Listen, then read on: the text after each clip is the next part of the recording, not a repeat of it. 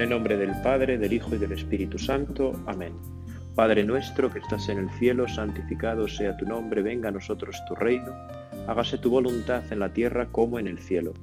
Danos hoy nuestro pan de cada día, perdona nuestras ofensas, como también nosotros perdonamos a los que nos ofenden.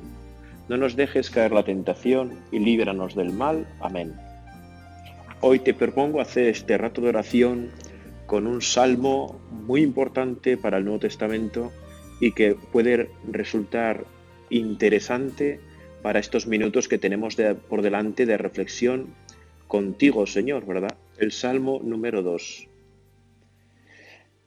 Que paso en primer lugar a leértelo. ¿Por qué se han amotinado las naciones y los pueblos meditaron cosas vanas? Se han levantado los reyes de la tierra y se han reunido los príncipes contra el Señor y contra su Cristo. Rompamos, dijeron, sus ataduras y sacudamos lejos de nosotros su yugo. El que habita en los cielos se reirá de ellos, se burlará de ellos el Señor. Entonces les hablará en su indignación y les llenará de terror con su ira. Mas yo constituí mi rey sobre Sión, mi monte santo. Predicaré su decreto, a mí me ha dicho el Señor, tú eres mi hijo, yo te he engendrado hoy. Pídeme y te daré las naciones en herencia, y extenderé tus dominios hasta los confines de la tierra. Los regirás con vara de hierro, y como a vaso de alfarero los romperás. Ahora pues, oh reyes, entendedlo bien. Dejaos instruir los que juzgáis la tierra. Servid al Señor con temor y ensalzadle con temblor santo. Abrazad la buena doctrina no sea que al fin se enoje y perezcáis fuera del camino, cuando dentro de poco se inflame su ira. Bienaventurados serán los que hayan puesto en él su confianza. Esa primera pregunta, ¿verdad?, de este Salmo número dos, que se nos puede clavar en el corazón, al menos a mí se me clava con frecuencia en el corazón. ¿Por qué se han amotinado las naciones y los pueblos meditaron cosas vanas? Tantas veces, Señor, nos preguntamos, ¿verdad? En tu presencia, o peor aún, sin contar contigo, ¿por qué tantos no te quieren? ¿Por qué tantos no quieren a la Iglesia? ¿Por qué tantos no quieren al Papa, a los obispos, a los sacerdotes, a los cristianos? ¿Por qué tantos no te quieren, Señor? ¿Por qué tantos hoy te siguen rechazando siguen queriendo estar apartados de tu presencia y no quieren que tú te acerques a ellos, ¿verdad? ¿Por qué se han amotinado las naciones y los pueblos meditaron cosas vanas? Pero si somos sinceros, tú y yo hacemos esto exactamente igual, ¿verdad? Tantas veces nos amotinamos yo al menos lo veo en mi vida. Supongo que a ti te pasará parecido, ¿no? Y a veces también me hago esa pregunta, bueno, Señor, pero si yo quiero hacer las cosas bien, si yo quiero estar contigo, si quiero disfrutar de tu presencia, ¿por qué me amotino? ¿Por qué planeo, medito, cómo escaquearme de tu presencia? ¿Cómo robarte minutos en la oración? Como quizá pues no ir a misa todo lo que debería, etcétera, etcétera, ¿no? Pues, Señor, ¿por qué me amotino? y si profundizamos, ¿verdad?, en nuestro interior es que encontramos, como diría San Pablo en su carta a los romanos, que la ley del pecado habita en nosotros.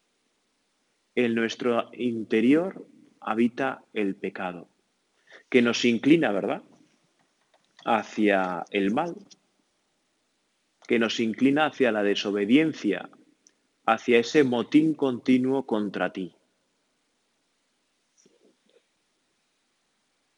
Y aquello que dice el Salmo, se han levantado los reyes de la tierra, se han reunido los príncipes contra el Señor y contra su Cristo. Bueno, tú y yo, ¿verdad? Por el bautismo somos reyes. Qué maravilla, ¿verdad? Contemplar el bautismo en nuestra vida hoy, ahora, en este momento. Y ver cómo nos hace a la imagen de Cristo en todo lo que es Cristo. Cristo es rey, nosotros reyes. Cristo es sacerdote, nosotros por el bautismo sacerdotes. Cristo es profeta, nosotros profetas. Tú eres rey, tú eres reina. Y quiere el Señor que vivamos bajo su reinado, que seamos reyes de ese reinado de Dios en el mundo, ¿verdad? Del que tantas veces nos habla Jesús en multitud de parábolas en los evangelios. Bueno, pero la experiencia constante es efectivamente que los reyes de la tierra se han levantado, se han reunido los príncipes contra el Señor y contra su Cristo.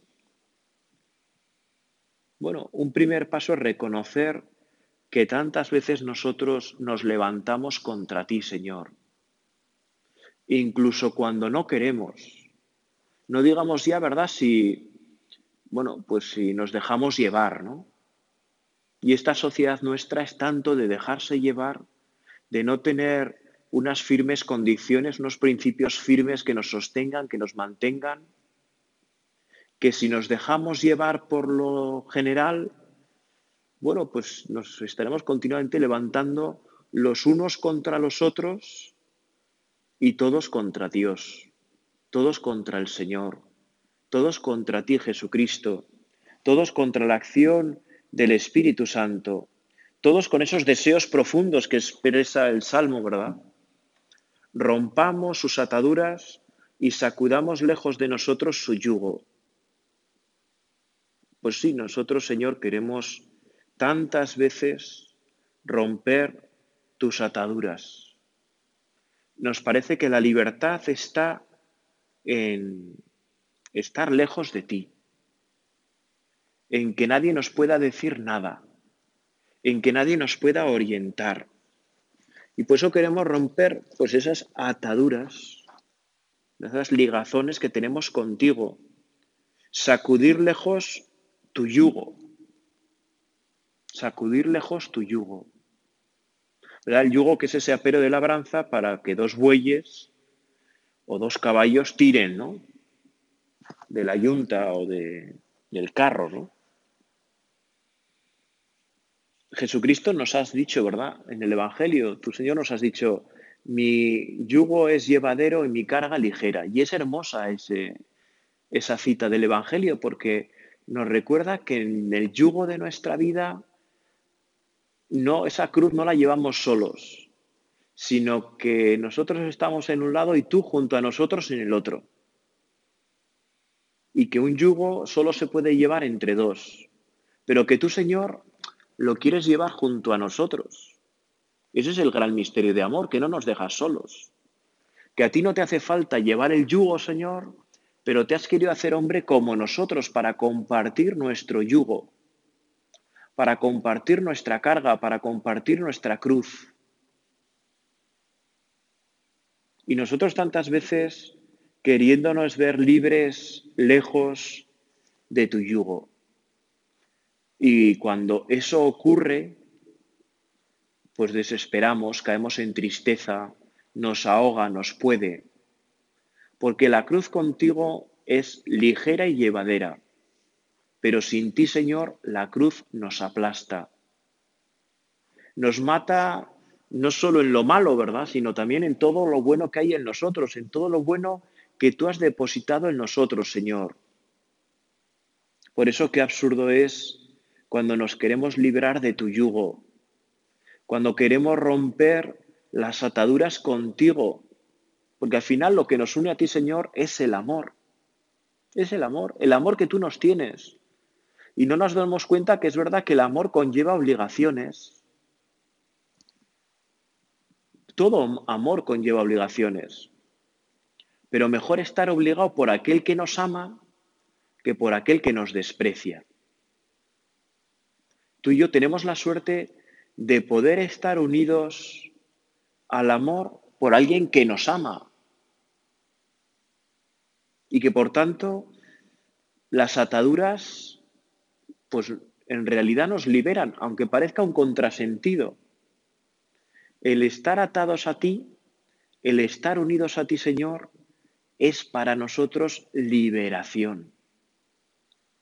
Es tener esas alas que nos permiten volar como las águilas. Hay esa historia tan clásica, ¿verdad? Que no hay nada más ridículo que un águila comportándose como una gallina, ¿no? Como un ave de corral. Cuando un águila es un ave que puede surcar los cielos, mirar de cara a cara al sol. Y qué ridículo es ver un águila comportándose como una gallina. Bueno, pues nuestra vocación, lo que Dios quiere de nosotros, lo que tú, Señor, quieres de nosotros, es que volemos como las águilas. Somos realmente águilas, ¿no? ¿Por qué? Porque tú y yo somos hijos de Dios. ¿Te das cuenta? Eres hijo de Dios, eres hija de Dios. Y eso es absolutamente impresionante, porque hemos recibido la vocación más alta. Nada hay más grande que ser hijos de Dios, porque hemos sido identificados tantísimo con Jesucristo, con el Hijo de Dios, que hemos de ser hijos en el Hijo. Y tantas veces tú y yo nos encontramos siendo hijos, comportándonos como esclavos,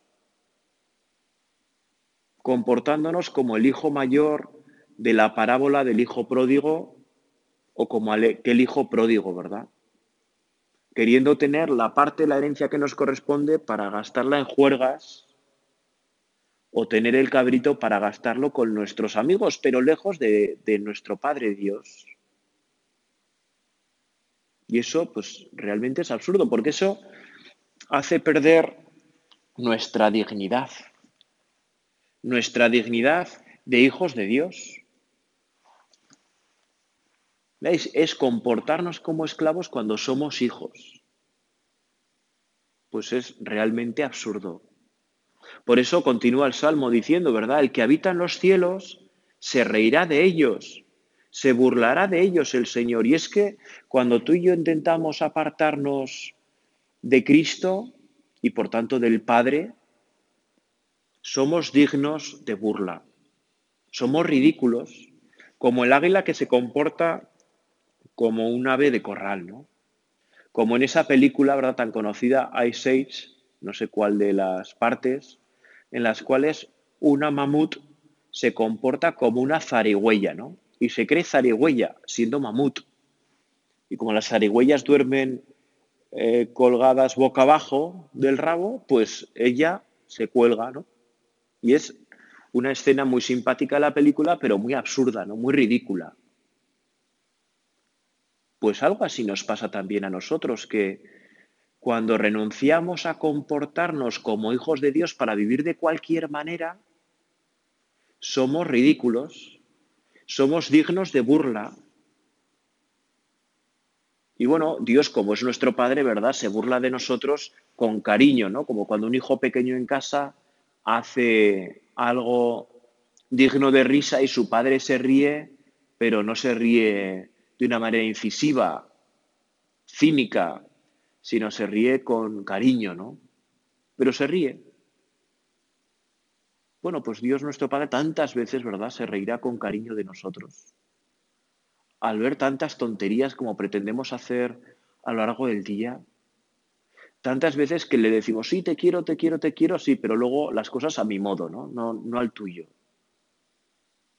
Bueno, pues eso es digno de burla, ¿no? Digno de risa. Y el Señor que nos, que nos ama, ¿verdad? Dios Padre que nos ama tanto, como tú nos lo muestras tantas veces, Jesucristo, pues nos habla en su indignación. Y es verdad que a veces, incluso, como dice el Salmo, ¿no? Les llenará de terror con su ira. Bueno, el enfado de Dios puede hacernos llenarnos de terror, ¿no? Pero no es malo que eso ocurra.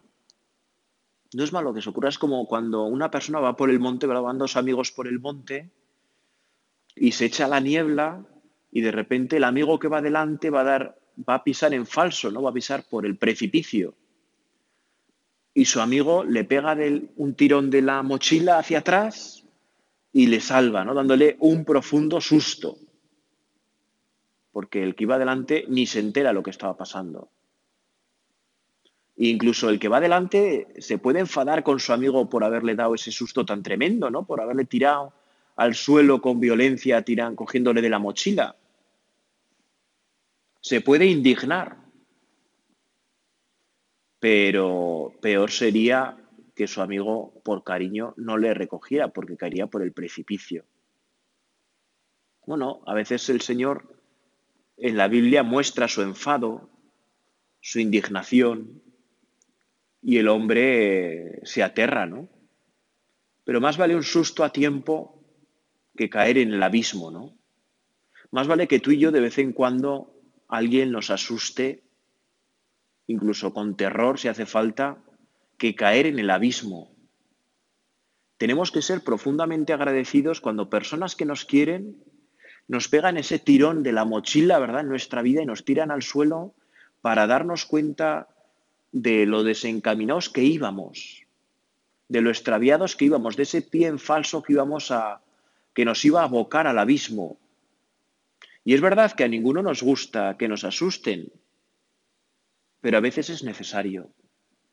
Y por eso tú y yo tenemos que ser profundamente agradecidos cuando eso ocurra, cuando las personas que nos quieren nos asusten por salvarnos. Bueno, pues eso a veces pasa, ¿no? Que la gente que nos quiere nos corrige y a veces esa corrección fraterna a todos nos duele, a todos nos ofende, ¿no? Porque tenemos ese profundo amor propio, esa soberbia que nos hace pensar que todo lo hacemos bien, que, que nunca erramos, ¿no?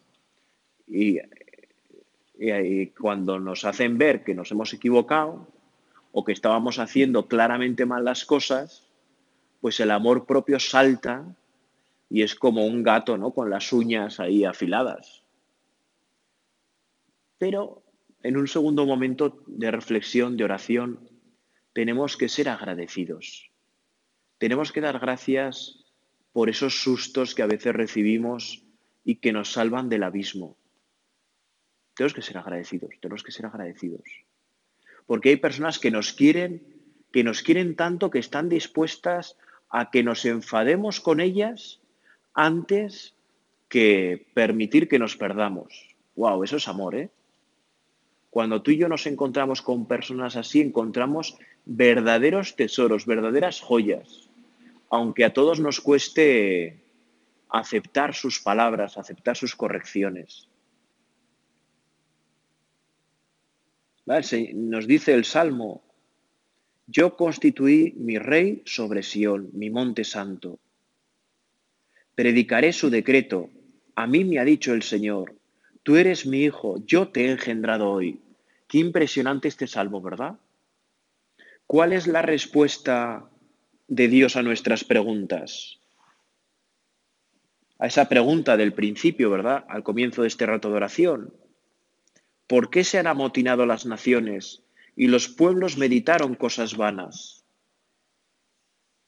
El Señor nos responde con claridad. A mí me ha dicho el Señor, tú eres mi hijo, yo te he engendrado hoy. Qué impresionante, qué impresionante, Señor. ¿Cuál es la respuesta? ¿Cuál es la respuesta de Dios al pecado del hombre? La respuesta de Dios al pecado del hombre es, eres tú, Jesucristo, eres el Hijo. Y por tanto también cada uno de nosotros.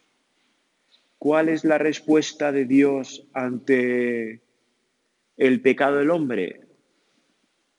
Tú eres mi hijo, yo te he engendrado hoy. Tú eres mi hijo, yo te he engendrado hoy. Eso es lo que nos dice a cada uno de nosotros. ¿Cuál es la respuesta de Dios al pecado del mundo? A esas naciones que se amotinan, a esos pueblos que meditan cosas vanas. Tú y yo somos esa respuesta. El Señor espera de nosotros que seamos su respuesta al mal del mundo Y bueno, pues realmente es algo impresionante, ¿no? Porque tú y yo hemos visto desde el comienzo que somos parte del problema, ¿verdad? Porque tú y yo nos amotinamos. Tú y yo somos parte del problema. Nos amotinamos, queremos romper el yugo, queremos soltar las ataduras, queremos vivir por nuestra cuenta, nuestro aire, disfrutar de la vida fuera de la casa paterna. Y tú y yo, que somos parte del problema, Jesucristo nos dice, tú eres parte de la solución. Tú y yo, que somos parte del problema, lo sorprendente es que a través del bautismo somos también parte de la solución. Y eso, wow, es una gran muestra ¿no? de la misericordia divina. ¿Te das cuenta qué pasada? Que eh, Dios no se arrepiente de haberte elegido, pese a tus pecados, pese a los míos, no se arrepiente de nosotros, sino que realmente nos quiere como parte de la solución. Porque el Hijo de Dios se ha hecho hombre para que desde el hombre surja la solución al pecado del mundo. Es el, el único mediador, pero en Cristo tú y yo somos mediadores también. Esto que dice el Salmo referido a Jesucristo lo dice también referido a cada uno de nosotros. Tú eres mi hijo, yo te he engendrado hoy. Dios Padre en el cielo nos está continuamente engendrando en cada momento, en cada instante, hoy, ahora, en este instante. Y nos está diciendo, no te agobies, no te rayes, no te preocupes. Ya sé que eres parte del problema, pero el mí, el mi hijo, Quiero que seas parte de la solución. Y esto es realmente para quedarnos impresionados, muy impresionados, ¿no? Que Dios nos mire con tanta misericordia. Cuentan de el famoso inventor Edison, ¿verdad? El inventor de la bombilla, que cuando inventó la bombilla, bueno, después de muchísimos intentos, ¿no? de muchísimos fallos, un hombre que nunca se desanimó por nada, ¿no? que cuando llevaba el, intento 815, eh, todos en su laboratorio estaban desanimados y él dijo, bueno, ya sabemos 815 maneras de cómo no hacer una bombilla, vamos a seguir, ¿no? Comenzar y recomenzar. Bueno, pues ya consiguió tener la bombilla que daba luz, ¿no? el gran prototipo. Y entonces a un aprendiz de su laboratorio le mandó que la llevara al registro de patentes, con muchísimo cuidado, con muchísima precaución, pero que la llevara para patentarla, para mostrar cómo era el invento. Pero aquel joven, cuando iba en el registro, al registro de patentes, se distrajo, se cayó y la bombilla se rompió. ¿no? Imaginaros qué agobio para el pobre chaval, que llevaba ese gran tesoro que había costado tantísimo trabajo y se le rompe de camino al registro de patentes. Y entonces, bueno, pues regresa, gran disgusto de todos, etcétera. Pero Edison inmediatamente, ¿qué hace? Se pone a hacer un segundo prototipo. Y cuando ya lo tienen todo preparado, ¿a quién le lleva, a quién le manda llevar la bombilla? Al mismo joven, ¿no? Al mismo chaval, que ya pues la, finalmente la llevó.